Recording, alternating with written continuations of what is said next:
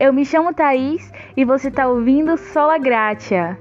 Por que não estrear esse podcast falando sobre o próprio nome do podcast? Alguns devem ter se perguntado por que Sola Gratia e o que isso significa. Bom, hoje vamos falar sobre a graça de Deus, que é o título desse podcast. Sola Gratia é um dos cinco solas propostos pelos reformadores para resumir as crenças fundamentais do cristianismo. É uma expressão latina que significa somente a graça. O versículo base está lá em Efésios 2:8, que diz assim: porque pela graça sois salvos, por meio da fé, e isto não vem de vós, é dom de Deus. Interessante, né? Nós somos salvos pela graça. A graça nos salva. Nós éramos órfãos, mas por meio do sacrifício de Jesus Cristo, Deus, em sua infinita misericórdia, decidiu nos salvar e nos adotar como filhos dele. Isso é graça. Nós estávamos condenados à destruição a destruição eterna e ele nos dá a eternidade de paz e de uma vida plena. Nós estávamos sujeitos ao inferno e ele decide nos dar o céu.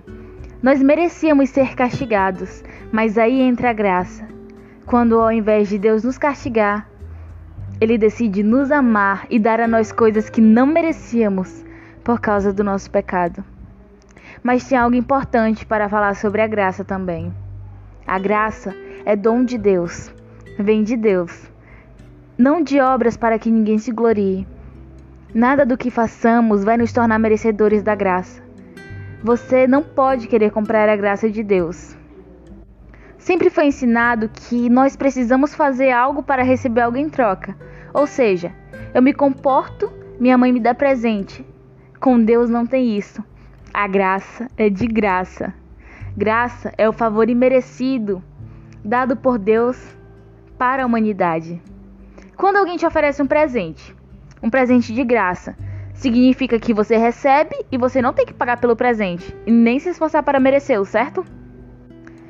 Assim é a graça. A graça de Deus, ela nos salva e nos ajuda a viver em santidade. Nos ajuda a negarmos os nossos próprios desejos, as nossas próprias vontades. Ela nos ajuda a começar uma vida de santidade. Você também não pode pensar assim: ah, a graça de Deus, então quer dizer que eu posso pecar quantas vezes eu quiser. Depois é só pedir perdão para Deus que ele vai me perdoar. Deus perdoa. Mas a graça não é permissão para pecar. A graça é a razão pela qual não pecamos. Porque Deus foi, Ele é tão bondoso conosco que a gente não consegue dizer não para esse amor. Que entregou o seu único filho por mim e por você, para nos salvar.